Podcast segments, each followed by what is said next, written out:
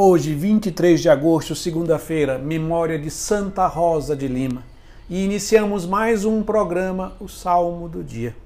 Santa Rosa de Lima viveu no Peru entre os séculos 16 e 17. É a terceira dominicana, da ordem terceira dos dominicanos, com a vida profunda de oração e penitência e uma vida dedicada aos pobres e aos sofredores do Peru. Peçamos a sua intercessão, aquela que foi a primeira pessoa canonizada das Américas.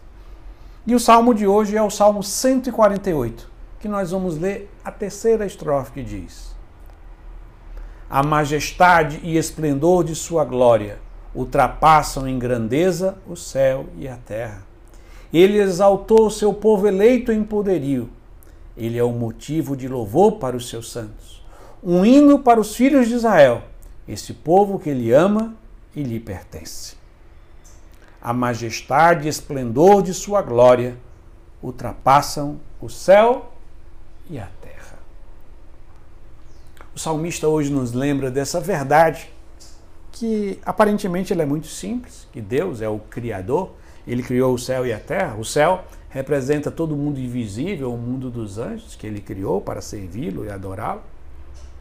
Criou também a Terra, que é o mundo visível, né, o cosmos, a lua, as estrelas, a Terra em que vivemos, a qual o homem é o centro desta criação. E a verdade cristalina é que Deus é o Criador. E tudo foi feito por Ele. E por isso devemos louvar, adorar, glorificar a Deus, o Criador. Mas devido ao pecado original, o nosso coração sofre uma perversão. É, uma perversão é quando usamos algo que foi criado para uma finalidade, usando para outra finalidade. Deus criou o céu e a terra para que o homem contemple a beleza da criação e adore e glorifique a Deus. Mas muitas vezes, no nosso coração, existe uma realidade diferente nós nos apegamos aos bens de Deus, em detrimento ao próprio Deus. Nós invertemos. Deus criou tudo para que o homem, ao olhar para a criação, possa glorificar a Deus. Por exemplo, o dom da vida.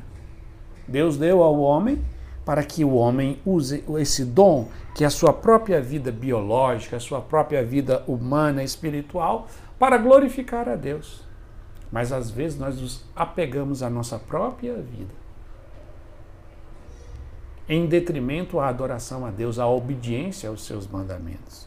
Que no dia de hoje, o nosso coração retorne essa adoração mais fundamental, que é reconhecer que Deus é o Criador. A Ele a glória, o louvor e a adoração. E as criaturas são lembranças da perfeição e da bondade de Deus. E assim concluímos rezando mais uma vez a terceira estrofe do Salmo 148, que diz: A majestade e esplendor de sua glória ultrapassam em grandeza o céu e a terra. Ele exaltou seu povo eleito em poderio. Ele é o motivo de louvor para os seus santos. É um hino para os filhos de Israel, este povo que ele ama e lhe pertence. Amém.